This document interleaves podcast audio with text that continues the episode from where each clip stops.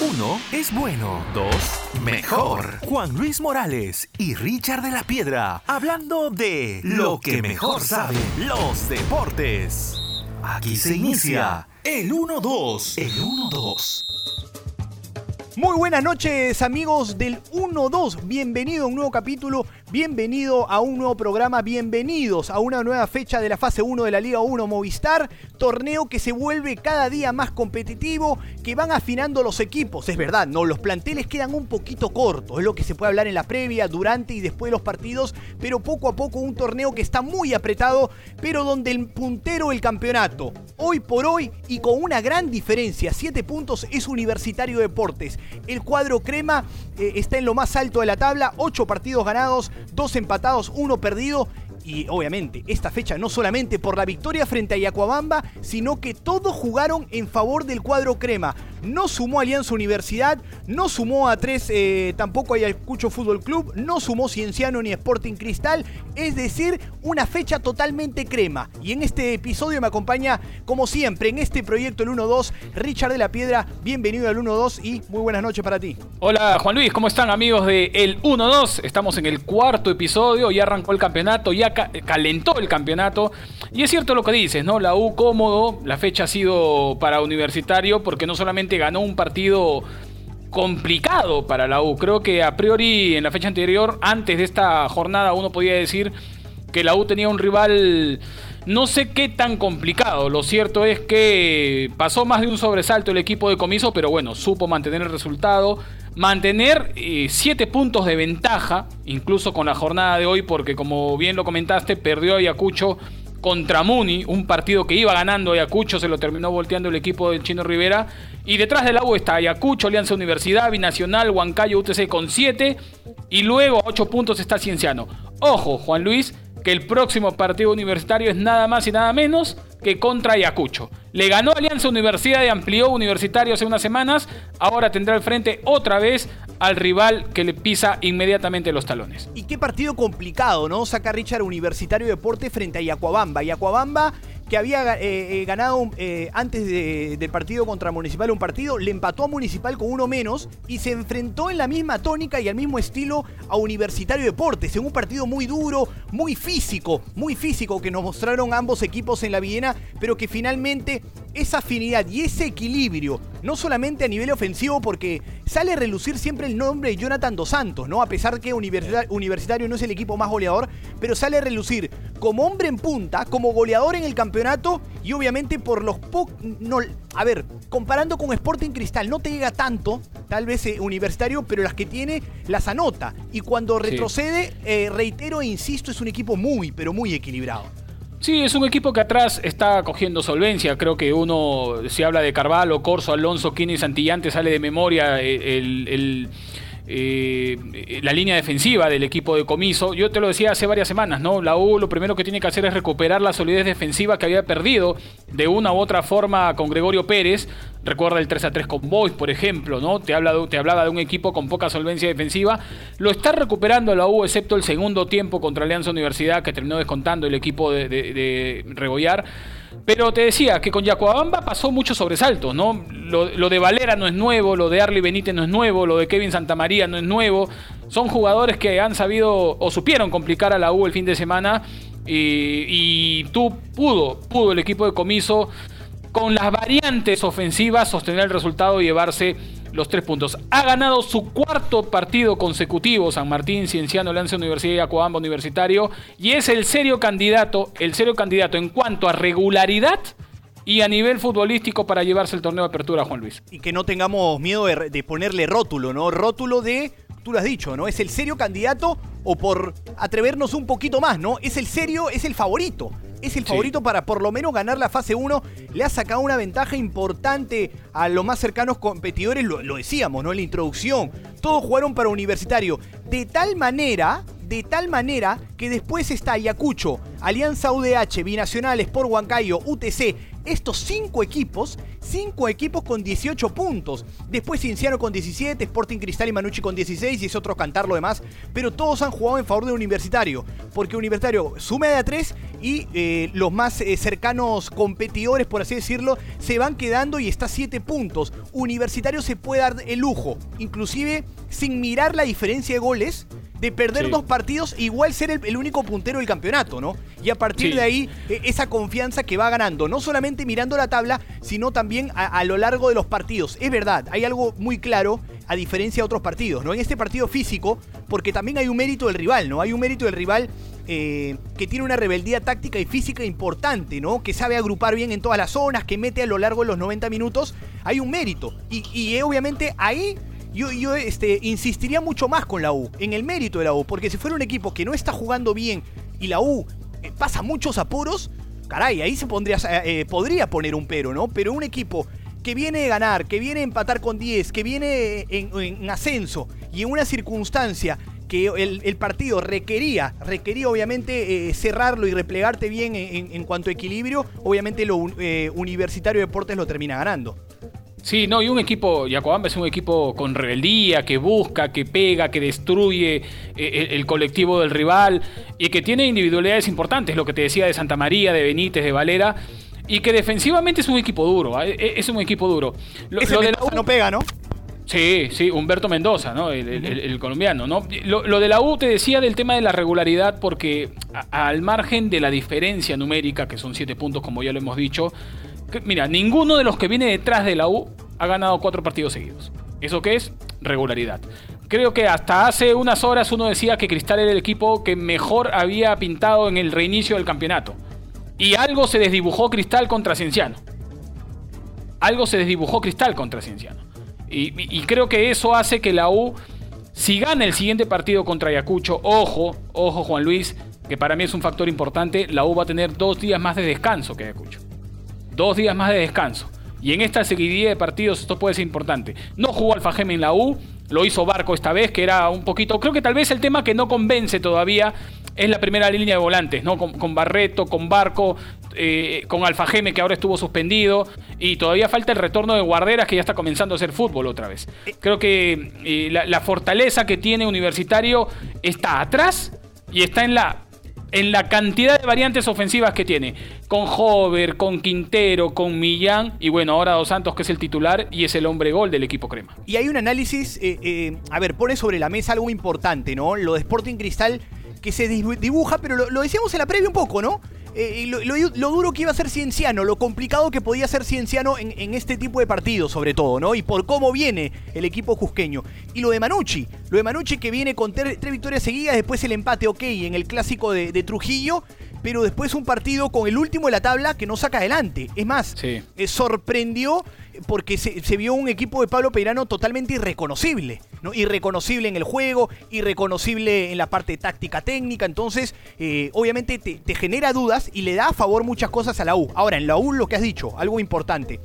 Eh, creo que muchas personas están insistiendo eh, mucho en tener una salida limpia en universitario, que es totalmente válido y, estamos, y podemos estar totalmente de acuerdo.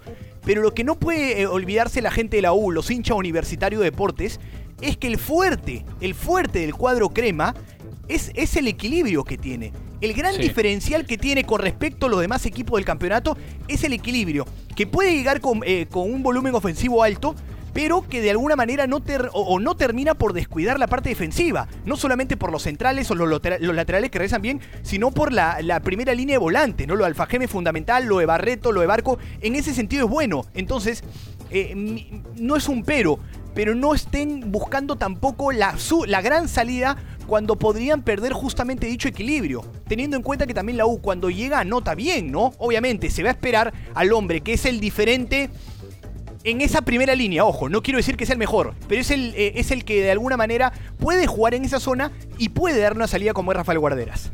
Sí, mira, si yo, yo, revisaba datos del año pasado de comiso, porque lo que el hincha universitario no puede perder eh, de, perspectiva es que Comiso es el técnico de la U, ¿no? Tú tal vez a otro técnico con otro estilo podrías eh, eh, exigirle un, juego distinto, pero no hay que olvidarnos cómo son los equipos de Comiso. El año pasado la U en la, en la novena fecha le gana Alianza, el clásico.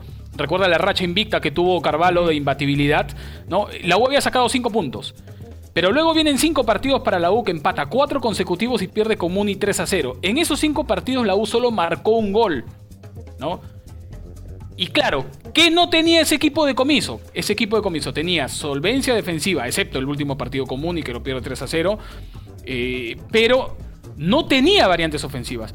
Antonio Osorio era el 9 con poca experiencia, con la mochila pesada que le había dejado Germán Denis y, alternaba con Hover de 9, con Quintero de 9, Gary Correa que era que sumaba también en la ofensiva, pero la U no tenía gol. Este equipo universitario está recuperando la solidez defensiva, es un equipo difícil de marcar eh, para, que le anoten goles.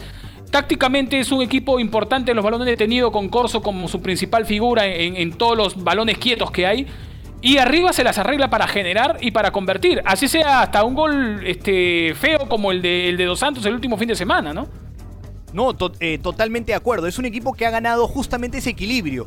Y obviamente hay que sumarle algo, ¿no? Porque hay que aceptarlo de comiso, pero también, a ver, no quiero pecar de romántico, ¿no? Este, de, este romanticismo que se lee en las redes a veces o que, o que muchos hinchas pueden tildar, pero es un legado que de alguna manera puede tener eh, Gregorio Pérez, ¿no? Porque si, si ves como estructura previa a un partido, es el mismo equipo que manda la cancha prácticamente, prácticamente digo, eh, el, profesor Gregorio Pérez, pero que de alguna manera le toma bien la mano, lo trabaja bien eh, el técnico argentino Ángel Comiso y obviamente le, saca el jugo en ciertas zonas, ¿no? Porque es un acierto eh, en, mantener y, mejorar, y hay que aceptar, y mejorar ese equilibrio que tiene con Comiso a la hora de regresar y que por algo es de las, formas o las mejores la mejor alternativa que tiene la U, ¿no? Ser equilibrado, regresar bien, un lateral que sabe, eh, Aldo Corso lo está haciendo muy bien, lo de Santillán que tal vez es más vertical, pero también lo hace de la mejor manera, más allá que pueda corregir uno, uno y otro error, pero es importante que la U haya trabajado eso. Ahora, preocupa o preocupó, yo, yo entiendo suspensiones, lesionados, etcétera, pero preocupó ver la banca de suplentes el, el día sábado contra Yacuabamba en la Videna preocupó de alguna manera ver la banca de suplentes al no tener yo no digo eh, la gran capacidad, pero jugadores de experiencia, ¿no? Que tienen que saber jugar en este tipo de partidos y siendo puntero del campeonato también. Sí, pero mira, tú, tú revisas la banca del último fin de semana.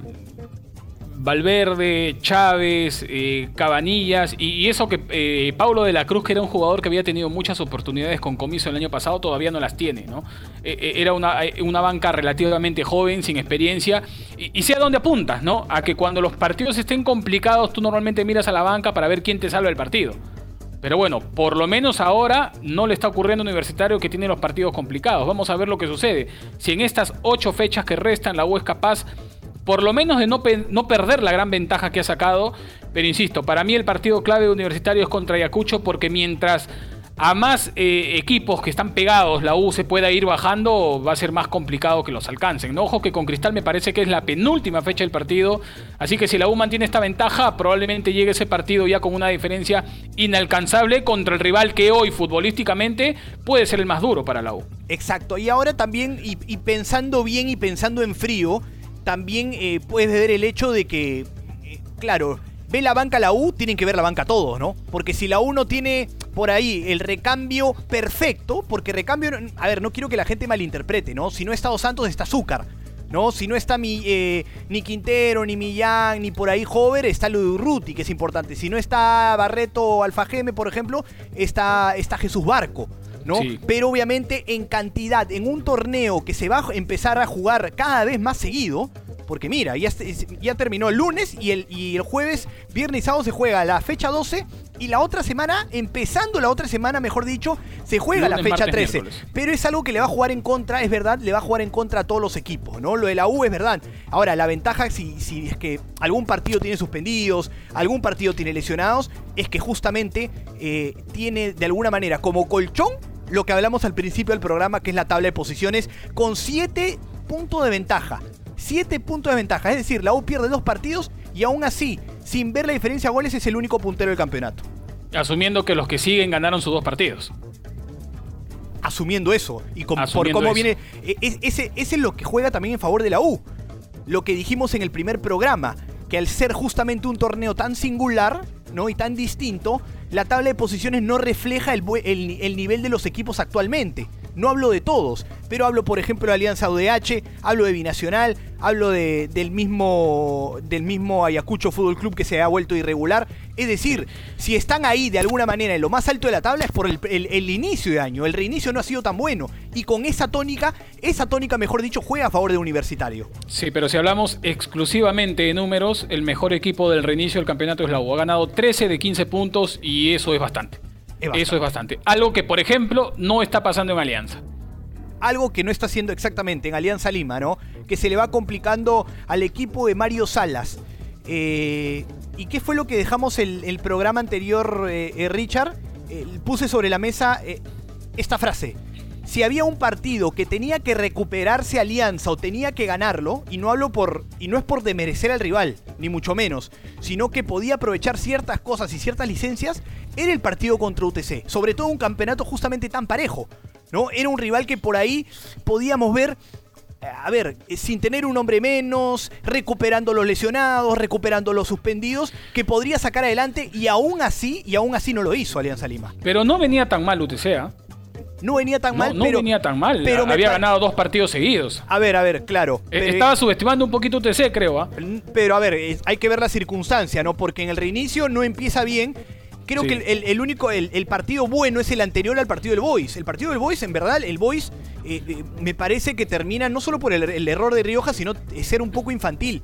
Y en un, contra Stein, dices, el partido contra, Stein. Exactamente, contra Carlos Stein. Entonces, e, eso te genera dudas en UTC. Porque era Boys, porque era Carlos Stein, sin desmerecer a todos.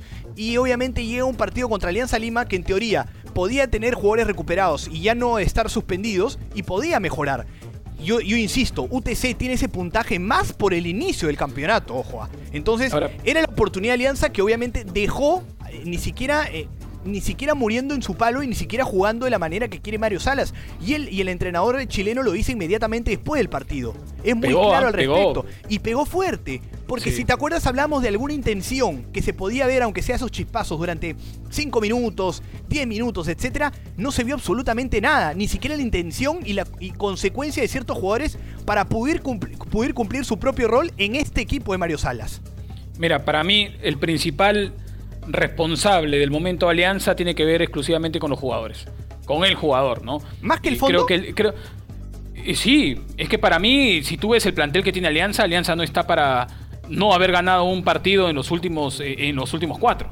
Ese plantel de Alianza no está para, para irse tantas fechas seguidas sin ganar un partido. Mira, estás hablando de eh, de, Bayón, de, de Ascuez, de Arrué, Patricio Rubio que ha llegado como refuerzo, Mora que es uno de los jugadores eh, que, mejor ha arrancado la temporada, ¿no? Estás hablando de un, de un equipo corto, ¿no?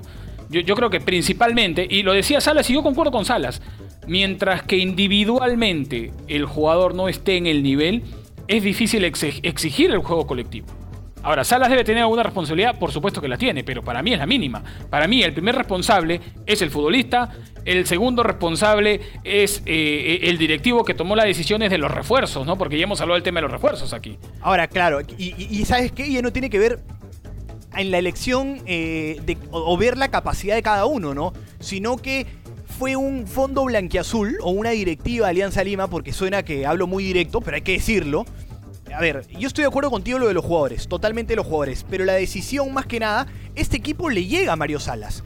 Y la decisión más que nada a la hora de contratar ha sido más por nombres. Lo de Beto da Silva, si vamos a hablar un tema de merecimiento, si tuviéramos que hacer un trabajo de scouting, siendo Alianza Lima, eh, viendo no solo como proyecto, sino eh, como año calendario en cuanto a rendimiento, no han debido contratarlo. Igual lo de muchos jugadores por pasado y por indisciplina. Es decir, la contratación ha sido más eh, a nivel mediático, más por nombres que por cualquier capacidad. Y eso termina de desvirtuarse cuando entra un entrenador, valga la redundancia, en, en Alianza Lima, que juega totalmente distinto que la mayoría de compras que hace Alianza Lima. Es decir, el Fondo Blanqueazul o la directiva Alianza Lima no contrata o no tiene jugadores que son afines al juego de Mario Salas. Que se puede trabajar, se puede trabajar, pero que le vayamos a exigir hoy por hoy al técnico Alianza Lima mejoras o grandes resultados es muy complicado, porque no tiene los jugadores que te juegan en la versión que deberían jugar eh, por ejemplo, el Sporting Cristal de 2018 o cualquier equipo que haya, tenido, eh, que haya tenido el entrenador eh, chileno. Y ahí, ahí también sale la crítica para las cabezas de Alianza Lima. Lo de los jugadores es claro, ¿no? Porque lo de los jugadores se nota que no plasman. y el beneficio de la duda para Salas es porque que sí había mostrado chispazos y hay jugadores que no lo hacen, que no hay ni intención, eso es uno. Y sobre todo algo que lo dice y con fuerza en la conferencia de prensa o en la entrevista con los medios, ¿no? Que es la actitud de los jugadores. Es la actitud de varios jugadores, no para no redondear a todos, sino de algunos jugadores y sobre todo de jugadores que son los últimos que esperas que tendrían que tener esa actitud. Porque la mejor actitud al fin y al cabo, y puede sonar irónico, son los potrillos o son la cantera Alianza Lima. Sí, dijo textualmente más o menos que no había ni la actitud ni el compromiso para mantener la idea de juego. ¿No? La idea de juego que le va a costar a Alianza. Mira, yo, yo, yo por qué creo que Salas es el menos responsable de lo que sucede. Porque Alianza no gana un partido desde febrero y en febrero estaba Bengochea. Y, y no ganaron un partido del torneo local y perdieron los dos de Libertadores y después se fue, se fue Bengochea. ¿Por qué pienso que los dirigentes son responsables de, del momento de Alianza? Porque contrataron mal. O sea, Deza era un jugador para Alianza Lima. Ascuez, yo sé, yo, yo no voy a discutir ni la capacidad futbolística de Ascuez ni la de Gómez. No voy a discutir su capacidad futbolística. Pero Ascuez y Gómez eran los jugadores que necesitaba Alianza después del perfil que tenía Bengoechea. No, mira lo que pasó Bengoechea con Quevedo. Claro, y ya ni siquiera hablando de Salas, no hablando de Bengoechea. De- Te hablo de Bengochea porque Claro. las decisiones se tomaron ahí. Se tomaron ahí. Lo de Rodríguez. Lo, de Rodríguez siempre, para cualquier club, creo que Rodríguez siempre está en, en el limbo, eh, en el punto intermedio de ¿va a jugar o no va a jugar? Pero claro, ¿qué plus tienes con Rodríguez? Que si te juega 10 partidos, tienes la garantía que los va a jugar a gran nivel. Y si tú dices, bueno, tengo Copa, tengo los partidos más importantes del campeonato, que Rodríguez me juegue 15 de partidos en el año y la contratación está pagada. Listo, con Quijada acertaron. Creo que con Bayón acertaron, porque es un jugador profesional, re- con regularidad y creo que ahí acertaron. Sí, de acuerdo. Pero después, lo de Beto da Silva. O sea, yo no sé en qué pensaban con lo de Beto da ¿En Silva. qué mundo, no? En- en- en- Porque claro. por, por eso te digo, si, si- si comparas las realidades, la de Beto da Silva y la de Alberto, la de Rodríguez son relativamente parecidas por las lesiones, por el historial de lesiones. Pero con Rodríguez tenías el plus de que sabes que si te va a jugar 10 partidos lo va a jugar a nivel. Con Beto da Silva, ¿qué plus tenías? Tengo la sensación, y volvemos a lo de los nombres, ¿no? Que la directiva Alianza, las cabezas Alianza Lima terminan comprando lo que dice el tabloide, ¿no? Lo que dice el periódico eh, ni siquiera tan serio, cuasi chicha, ¿no? Entre comillas, ¿no? Eh, termina comprando jugadores que no son afines al juego del entrenador, y, te hablo ya de dos entrenadores, ¿ah? Ya Sí. te hablo de dos entrenadores. Y, y nombres que de alguna manera eh, no tienen seguida de partidos, no vienen en buen nivel o tienen problemas de indisciplina muy, muy graves y que ya lo han demostrado y lo siguen perdonando a varios. Porque no solamente hablamos de Andesa en ese aspecto, De acuerdo. sino que hablamos de dos o tres jugadores más. Y en ese sentido es muy grave lo Alianza. Y es verdad, porque inclusive siendo Alberto Rodríguez una gran compra, porque los partidos que te juega los juega muy bien. Y, y yo no quiero que la gente me malentienda, Richard, porque para mí Alberto Rodríguez es el mejor central del, de- del Perú en los últimos 25 años tranquilamente. Tranquilamente. En los últimos 25 años el mejor central peruano es Alberto Rodríguez. Tranquilamente.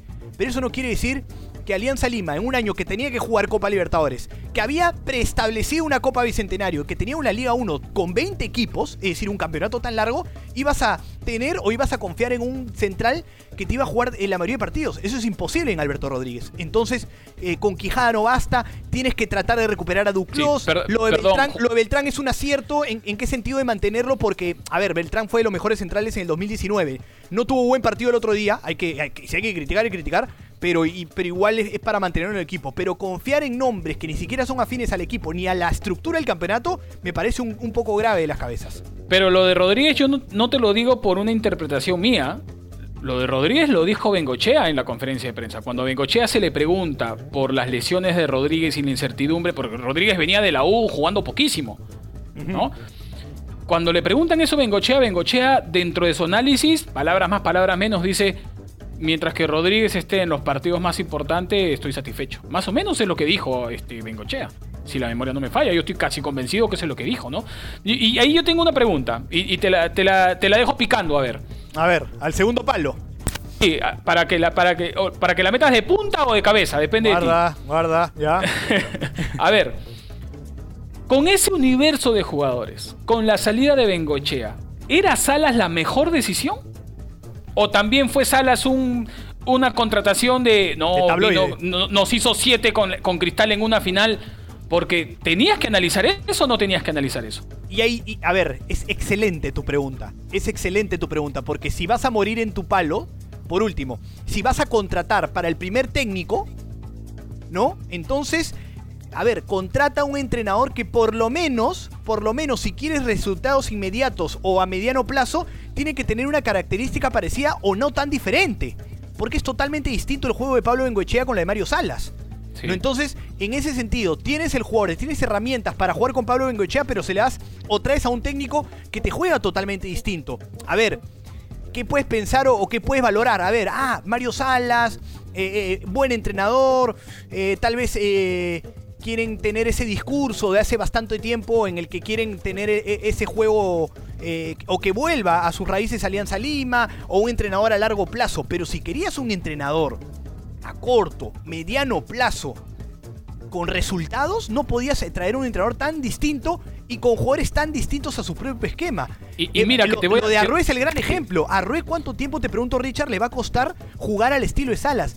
Arrué puede ser un jugador que te puede, al final el del año nos puede maquillar con asistencia, con goles, pero yo hablo exclusivamente de lo que tú me preguntaste, ¿no? Del estilo de Mario Salas le va a costar muchísimo, porque sigue jugando en su tónica, sigue jugando o sigue, se sigue metiendo en el bosque, entre comillas, y eso va, por, va a terminar por perjudicar al cuadro blanquiazul. Sí, mira, para mí el primer cambio fundamental en la estructura futbolística de Alianza es, cruzado de titular, que algo que no pasaba con Bengochea por lo menos en los últimos partidos, en los últimos meses incluso. y, y, yo estoy viendo la segunda variante que creo que va a comenzar a, lo vamos a comenzar a ver constantemente.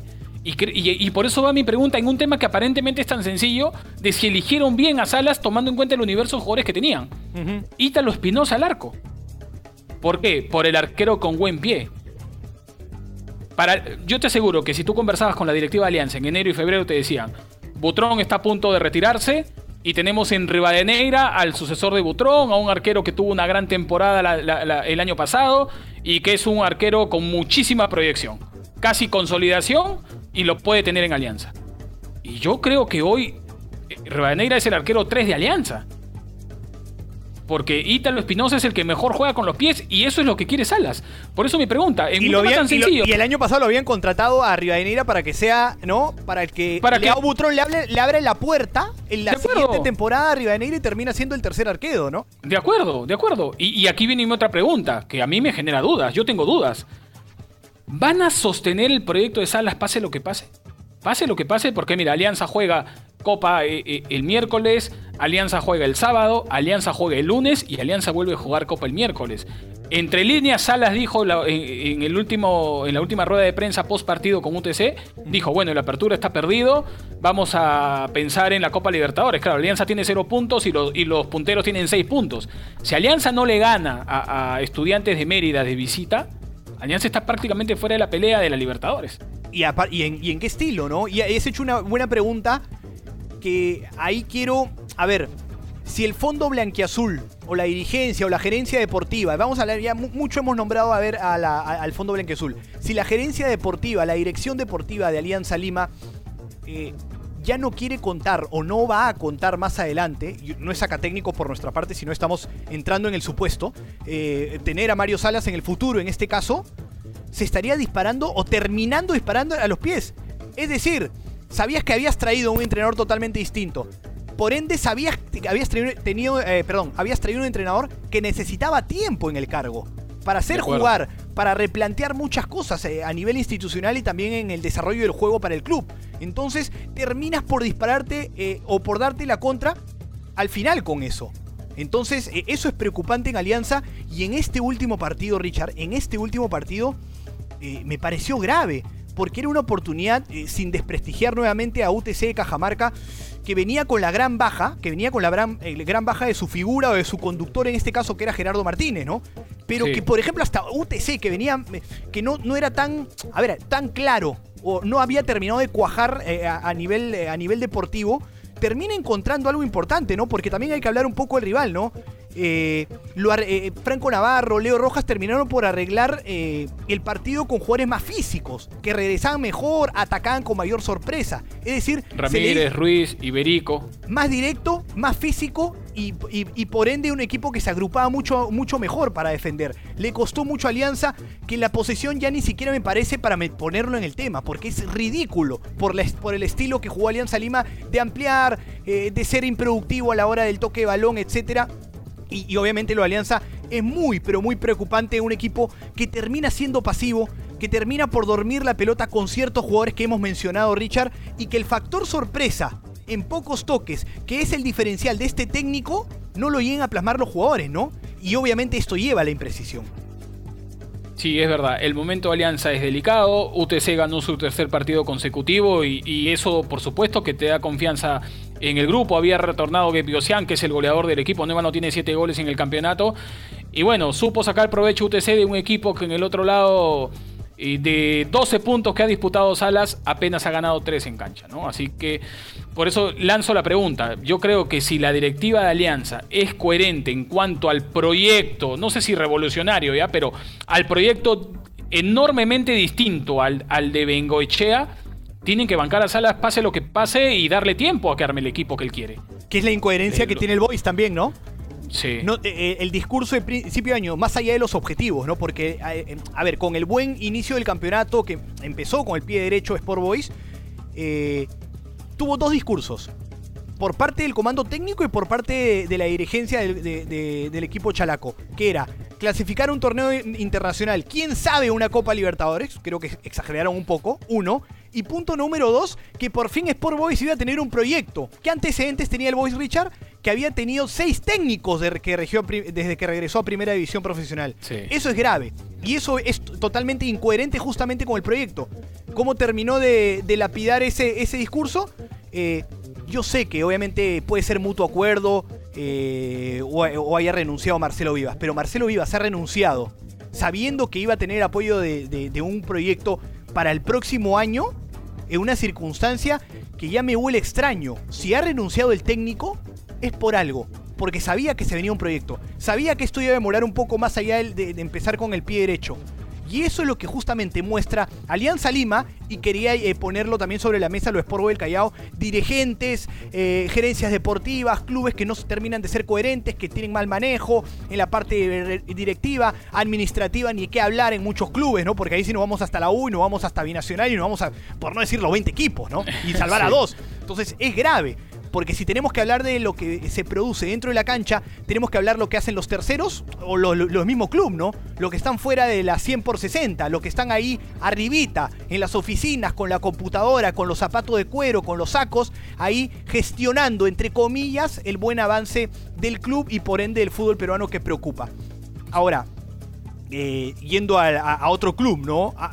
Eh, que es lo del último partido que tuvo la fecha y que lo habíamos hablado, Richard, lo habíamos hablado que Sporting Cristal, a ver, la U ha hecho el mejor puntaje, pero la mejor versión ofensiva y estética que pudo haber tenido o, pudo haber tenido algún club en este, en este campeonato fue Sporting Cristal que obviamente se está recuperando de un mal inicio de campeonato, de un febrero-marzo eh, malo para el, para el cuadro rimense, pero que lo estaba haciendo bien con Roberto Mosquera y que hoy día iba a tener, y, lo decíamos, eh, un partido muy duro, muy duro con Cienciano, con un equipo que se para muy bien, un equipo que debe ser de los pocos eh, en el campeonato que hace lo que te pide el partido, ¿no? Que no solamente se cierra, que te bloquea el, cada línea de ataque, eh, que no deja que se filtren los pases, que tiene dos centrales muy duros, que tiene dos volantes de primera línea de lo mejorcito del campeonato y que Sporting Cristal hoy sí y terminó por desnudar para otros equipos eh, eh, los puntos débiles que tiene el cuadro rimense. Sí, este es el equipo que más incomodó a Cristal, está clarísimo. Es más, Cristal es el primer partido que no marca goles con desde que se reinició el campeonato. No, lo, de Ayarza y, lo de Molina en, en la volante de Cienciano es es muy bueno en realidad, ¿no? Te, destruye todo el colectivo del rival y bueno, estaba claro que, a Cristal lo tenían estudiado. Aún así, Aún así, creo que Cristal mereció mejor suerte en el partido. Tuvo algunas ocasiones claras donde pudo convertir. En algunas estuvo bien el arquero, en otras indecisiones de los jugadores de Sporting Cristal. Y, en un partido con algunas polémicas, con expulsiones de, una por un lado, ¿no? Lo de la Rauri, lo de Lora. Pero creo que finalmente eh, el resultado refleja lo, que fue el partido. Un cristal que tal vez mereció ganarlo, que no fue preciso, que tuvo algunas ocasiones para marcar y no lo hizo, y un cienciano que su primera tarea era destruir el juego de Sporting Cristal y no verse sorprendido por Sporting Cristal por las variantes ofensivas que tiene, ¿no? Desde, tapar a Tábara. Eh, y, taparle no solamente el nexo, sino que no, dejar respirar, por ejemplo, a Emanuel Herrera, ¿no? ya, no, totalmente, totalmente de acuerdo. Pero ahora sale otra pregunta porque haces bien la descripción y el análisis, pero me quedo con lo primero que has dicho, eh, o, para ponerlo sobre la mesa. Eh, tal vez, dijiste, tal vez mereció mayor suerte Sporting Cristal, pero yo creo y sobre todo con algunos equipos que el control o el control de ciertos partidos o de este partido o otro que queramos comentar no necesariamente tiene que ver con la cantidad de ataques que tengas en la estadística o con la posesión de la pelota. Porque sí, Sporting Cristal estamos totalmente de acuerdo que tuvo llegadas, que tuvo a Ferreira muy muy muy fino en el arco tapando de todo, una de las figuras del partido, la figura, ¿no? el, arquero cienciano, pero en un partido que justamente Cienciano plasmó lo que ha hecho con todos los equipos. Es decir, para mí Cienciano no se llevó una gran sorpresa. Para mí Cienciano se va satisfecho por quién era el rival y porque, porque termina jugando como es. Porque Cienciano es más defensa que ataque y es, una es justamente una defensa que termina en, contragolpe siempre. Porque, eh, eh, a ver, habíamos hablado en programas anteriores que las grandes figuras las grandes figuras que tiene el equipo jusqueño son los centrales y son los volantes primera línea. ¿Eso qué quiere decir? Que te hace fuerte cuando, cuando retrocedes, que te hace fuerte cuando te atacan, que te hace fuerte cuando hace sombra, cuando esperas, cuando cortas, porque corta muy bien este cienciano. Entonces, si es coherente con su propio juego, creo que el control, cuando hablamos de control, ya va más allá de la tenencia de la pelota, sino de la, de la posesión del partido. Y creo que cuando defendió bien Cienciano y supo llevarla a los costados y dormirla con Luis García y con Damián Ismoes, lo hizo de la mejor manera.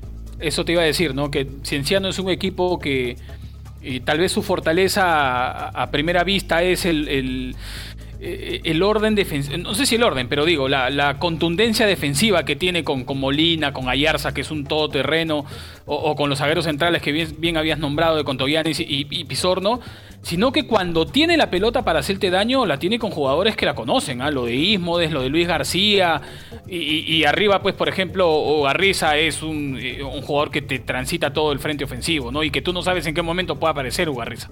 Pero creo, insisto, yo creo que Cristal eh, mereció mejor suerte, pero no le resto méritos a Cienciano que no en vano, no en vano le ha sacado un empate a un rival que supo pasar por encima Cantolao, que supo ser más que San Martín a pesar que lo sufrió en los últimos minutos y que por ejemplo contra Boys eh, fue ampliamente superior Sporting Cristal. Sí, un Sporting Cristal que obviamente le toca a este equipo y reitero que es duro y que va a ser duro para los demás equipos, porque cuando hacemos el análisis eh, de los partidos, a ver, hablas del partido en sí. A ver, tú como Sporting Cristal, por ejemplo, piensas el negocio que tienes de acuerdo al rival. En este caso, Sporting Cristal debería ganar o, intentar de, plasmar su juego y ganar la mayoría de partidos.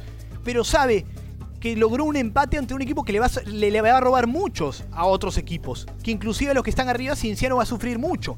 Es decir, le termina, termina, yo, yo creo que no perdiendo dos puntos, sino, a ver, eh, termino satisfecho con un punto con un equipo que le va a rodar muchísimos, muchísimo a los demás equipos. Entonces, el análisis y sobre todo en este campeonato que, que la estadística y la tabla no es tan consecuente con el juego, entra a relucir más, ¿no? Entonces creo que Sporting Cristal al final, eh, cuando vea que Cienciano le gane al equipo A, cuando le termina al equipo B y al equipo Z, va a estar diciendo, ah, estos son los puntos que terminé sumando, más no son dos puntos que terminé perdiendo, por así decirlo. Sí, pero yo no sé qué tan contento. Ah, eh, Cienciano perdió con la U, por ejemplo. Y cuando eh, y es cierto que Mosquera agarra un equipo en desventaja en, la tabla, porque si, si, hubiese una tabla solamente al reinicio, Cristal estaría peleando con Universitario en este momento los primeros lugares. Pero sí creo, para mí, eh, que no debe estar muy contento Roberto Mosquera con el resultado del equipo. Puede estar contento con el funcionamiento del equipo, con las ocasiones que generó Cristal, pero con el resultado yo creo sin sabor para Sporting Cristal, me parece. Ahora, claro, claro, pero yo lo, a ver, el sin sabor, y reitero, puede ser hoy 14 de septiembre del año 2020, a las 9 y 31 de la noche. Pero más adelante, cuando Cinciano juega la segunda rueda, cuando termine siendo el equipo cuajado, es verdad, hay algo cierto en Cinciano, no es un equipo tan amplio. tiene cinco lesionados y tiene muchos suspendidos. Pero siendo un equipo tan duro, puede terminar, puede terminar siendo un punto importante para Sporting Cristal. En el momento pica. ¿Y cómo no va a picar la Sporting Cristal cuando estaba tan cerca y tenía la oportunidad increíblemente, por el desarrollo de los otros partidos, de ponerse en el segundo lugar de la tabla? Imagínate, en tan pocos partidos Sporting Cristal. Obviamente la desazón va por el resultado. Al día de hoy, al día de hoy, y viendo la tabla, dices, caray, pero viendo de futuro, vamos a ver. Ahora, es un campeonato que vemos la tónica en el, en el desarrollo de la tabla de los partidos y de muchos equipos, ¿no?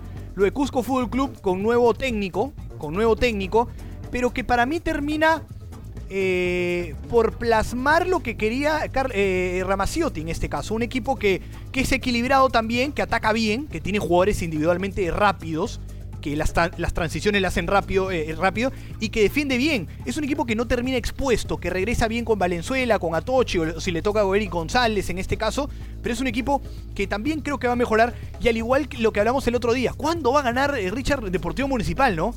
Eh, empate, tenía más, por no, a la criolla, tenía más empates que, que tono de Playboy. Era, olvídate, lo de Deportivo Municipal era no, se entendía por el juego, porque Municipal es un equipo que propone y articula bien en el juego. Muni te va a llegar, juega bien, pero más allá inclusive de que haya ganado el día de hoy, que es importante, obviamente, hay que darle un super mérito al equipo del Chino Rivera, necesita tomar mejores decisiones, eh, sobre todo en los últimos metros de la cancha. Sí, es verdad. Mira, eh, de Cusco un detalle, creo que la dupla de Ramoa y Carando no puede estar en la banca. ¿no? Y, y, ha, vuelto de titular, Carando el partido anterior no estuvo de titular y fueron hoy abiertamente los jugadores más importantes que tuvo Cusco para ganarle a uno de San Martín que tiene ya varios partidos sin ganar, ¿no? siete fechas, más allá de la pandemia, San Martín ya tiene una larga racha de partidos sin ganar y lo de Muni tiene un hombre, o, tiene, bueno, varios nombres importantes en ofensiva que te pueden marcar la diferencia en cualquier momento. El nivel de azúcar es importantísimo. Ha marcado seis goles en el campeonato, es un jugador motivado, no solamente por el nivel futbolístico, sino por su última convocatoria a la selección. Y, mira, y déjame decirte, no es que le baje la llanta al triunfo de Munia, pero Exa Rosales tiene mucho que ver. Sí, ah, tiene mucho que ver Exa se Cuelga, se cuelga del palo como si fuera un saque meta. Como Juan, sí, se confió, pensó que el balón ya, ya se iba de largo, ¿no? Y por eso, por eso mi preocupación, ¿no? Porque, y, reitero, porque eh, Municipal eh, propone y articula bien en el juego, eso está claro. Pero justamente más allá del resultado de cómo se dio, por ese error de Exa Rosales, creo que necesita tomar eh, mejores decisiones en los últimos metros, inclusive de los volantes con Matías Zúcar, porque a veces terminan jugando fuera de la bomba, fuera del área mucho. ¿No? Llegan, llegan, articulan, tocan, eh, rompe líneas Archimbó, que lo hace siempre muy bien, que es lo mejor, de lo mejorcito que tiene el equipo del Chino Rivera, pero tiene que mejorar mucho. Lo de Cusco Fútbol Club, un equipo que tiene buena banca. A ver, ahí, si hablamos de Cienciano que está preocupando las lesiones, lo de Cusco Fútbol Club, eh, que es el equipo de la vereda al frente, allá en la ciudad del Cusco, eh, tiene, tiene con qué, ¿no? Tú lo has dicho, ¿no? Lo de Ramúa, pero tienes para poner extremos a Mimbela, a Carranza, a Gutiérrez, a Rivera. ¿no? A Rivera. Volante marca se te va, tiene Seri González, a Valenzuela, a Toche, defensa, ¿no? Porque Saranda, se y entró eh, Jordi Vilches. Tiene muchos jugadores Cusco Fútbol Club. tiene buen plantel, inclusive entró Chávez y tenías a Yair Toledo, que no lo estaba haciendo mal. ¿no? Entonces, en planteles, porque tenemos que siempre volver al temita este de los planteles. Cusco Fútbol Club es uno de los que tiene mejores planteles. Preocupa así la San Martín mucho, porque hablamos de, uno de los mejores equipos eh, en cantera, que mejor, eh, de los mejores en institución y los que mejor ponen el piso los juegos más bonitos y que puedan desarrollar lo tiene la Universidad San Martín, pero lo que me preocupó más el día de hoy, y no solamente porque se encuentra en la, penúltima casilla de la tabla de posiciones de la Liga 1 Movistar, es que hoy día ni siquiera, ni siquiera fue un equipo que jugó bien. O bonito, ya. De, bien, eh, ¿qué viene el siguiente escalón? Que no, obviamente bien es más importante que bonito, jugar bonito. Ni siquiera jugó bonito. Ni siquiera olió a lo que juega normalmente la Universidad San Martín, ese gustito. Entonces, preocupa mucho, así que vamos a ver si puede mejorar un club que no es porque tener corazoncito, sino que merece o, creería que debería tener mayor suerte por cómo trabaja, por el equipo que tiene, por los jóvenes y por el bien que le hace el fútbol peruano. Yo creo que el momento de la San Martín tiene que ver con la confianza. Cuando tienes un plantel joven, que juega bien, que normalmente puede sostener varias fechas, como ya lo hizo el año pasado, un estilo de juego eh, que gusta, que promete, que puede hacerte daño, los resultados lo que hacen es llenarte de desconfianza, ¿no? Y, cuando tiene, y, en ese momento es que tienen que aparecer la experiencia. Y hoy lo que yo veo en San Martín es que los refuerzos no aparecen, los extranjeros fundamentalmente, y, por ejemplo Diego Penny, eh, yo creo que necesita San Martín el liderazgo de Penny en un momento, en este momento difícil. No vamos a ver si el equipo de, de es capaz de lavarse la cara y comenzar a ganar en las siguientes fechas, porque es cierto lo que dices, ¿no? Está en el puesto 18 a un punto de lo que es la zona de. Eh, bueno, está en zona de descenso, porque este año baja 3, ¿no? Eh, claro, está en, el puesto, en el antepenúltimo puesto de la tabla de posiciones. Se pasa eh, rápido el tiempo, se pasa muy rápido el tiempo. y, hablamos también de un equipo. A ver, lo de Manucci, y ya para finalizar, lo de Manucci esperando que pueda volver a la senda eh, del triunfo, ¿no? Porque hoy día, repito, fue un equipo totalmente irreconocible, el equipo de, Pablo Peirano, eh, que hay que darle mérito, hay que darle mucho mérito a, Grau porque hizo su partido, metió, metió por capacidad y obviamente por la necesidad que tenía porque está en la última tabla de posiciones el equipo piurano y hizo un gran partido en el bloque defensivo y lo de Palomino y Collazos que termina siendo determinante para darle mucha vida y vida, bueno, vida, ¿no? Al equipo de Rafa Castillo. Así que vamos a ver la próxima fecha, Richard. ¿Te parece? La próxima fecha que se viene, que se juega y ya se empieza a jugar más seguido. Por eso insistíamos con lo de plantel. La fecha 12 se juega a partir de este jueves. Este jueves 17 a la 1 de la tarde UTC enfrenta a Cantolao en San Marcos. 3 y 30 de la tarde. Uy, este partido es para verlo. La Universidad César Vallejo que juega bien el equipo de Chemo del Solar frente a Sport Boys eh, del Callao en el Estadio San Marcos. El viernes a las 11 de la mañana Carlos Stein enfrenta a Grau. 1 de la tarde Binacional contra Yacoabamba. 3 y 30 de la tarde. Uy, qué partido. Melgar, ¿no? De la mano de Carlos Bustos frente a su ex equipo, ¿no? A la Universidad San Martín. 6 de la tarde Universitario con Ayacucho Fútbol Club. Oportunidad para la para escaparse, para seguir en la senda del triunfo o para Ayacucho para lavarse la cara y acercarse a la U, ¿no? Rival directo. Y el sábado cierran la jornada 11 de la mañana Deportivo Municipal contra Manucci, bonito partido. 1 y cuarto Huancayo Alianza Lima, lindos partidos, Richard, ¿no? 3 y 30 Cusco Fútbol Club Cienciano, clásico del Cusco. Y cierran la jornada en otro buen partido, 6 de la tarde en el Estadio de San Marcos Sporting Cristal con Alianza UDH. Se viene una buena fecha y, me queda una reflexión de, las cosas que has apuntado el tema de la banca ¿no? y el plantel numeroso. Es verdad, e, es un detalle que se debe comenzar a tomar en cuenta porque con la seguidilla de partidos el tema va a estar complicado para muchos clubes sostener el ritmo y sostener, por supuesto, los jugadores con el tema de las lesiones y todo lo que pasa en este momento de la pandemia. Sí, en una fecha muy bonita y, quería reiterar, es bonita sí porque vemos eh, equipos que, que, han mejorado, que quieren ponerla en el suelo más allá de los resultados, pero tiene que ver mucho eh, y nos vamos terminando con eso, con lo que empezamos. En un torneo que se está volviendo, va mejorando y bien o mal para muchos, se está eh, eh, tornando muy pero muy competitivo. Donde el último le gana a uno de los punteros, donde el puntero podría caer en cualquier momento, donde se hacen daño cualquiera de los equipos y donde justamente, como dice Richard de la Piedra, lo de los planteles es, es, fundamental, ¿no? Dando el ejemplo de Cienciano Cusco Fútbol Club Cienciano muy duro, pero tendrá tres bajas importantes más los cinco lesionados. Es otro cantar y es otro tipo de análisis. Y así, y así hay muchos análisis para otros partidos. O que le pasó a Vallejo el último fin de semana con cinco suplentes, nada más, por los suspendidos y lesionados. ¿no? Mira lo que le pasó a Vallejo, ¿no? Y, termina cediendo puntos, es verdad, no hay un rival al frente Contra Stein, que, obviamente propone o trata de defender bien como Carlos Stein, pero dejas de ir dos puntos y tiene que ver ya ni siquiera por la capacidad de tu equipo o la capacidad del técnico, sino porque no tienes las manos necesarias o los pies o las piernas necesarias para poder eh, hacer un partido de 90 minutos o un partido completo. Con eso ya no vamos a ir al, próximo capítulo. vamos. El próximo capítulo, el 1-2. Eh, ya este es el cuarto capítulo ¿no? de la fecha 11 de la Liga 1 Movistar. La U más puntero que nunca. Tiene 7 puntos de ventajas eh, respecto al segundo, que son 5 equipos con 18. Todo, y me gusta, todos del interior del país. Así que vamos a ver, vamos a ver lo que nos trae en este, este bonito torneo tan parejo, tan competitivo de la Liga 1 Movistar. Esto fue el 1-2 con Juan Luis Morales y Richard de la Piedra. Un gusto haber analizado esta fecha 11 contigo, Richard. Un gusto, mi hermano. Listo, Juan Luis. Nos reencontramos por seguir y por estar el 1-2. Nos vemos la siguiente fecha. Chao. Así es. Buenas noches a todos. chao, chao. chao, chao.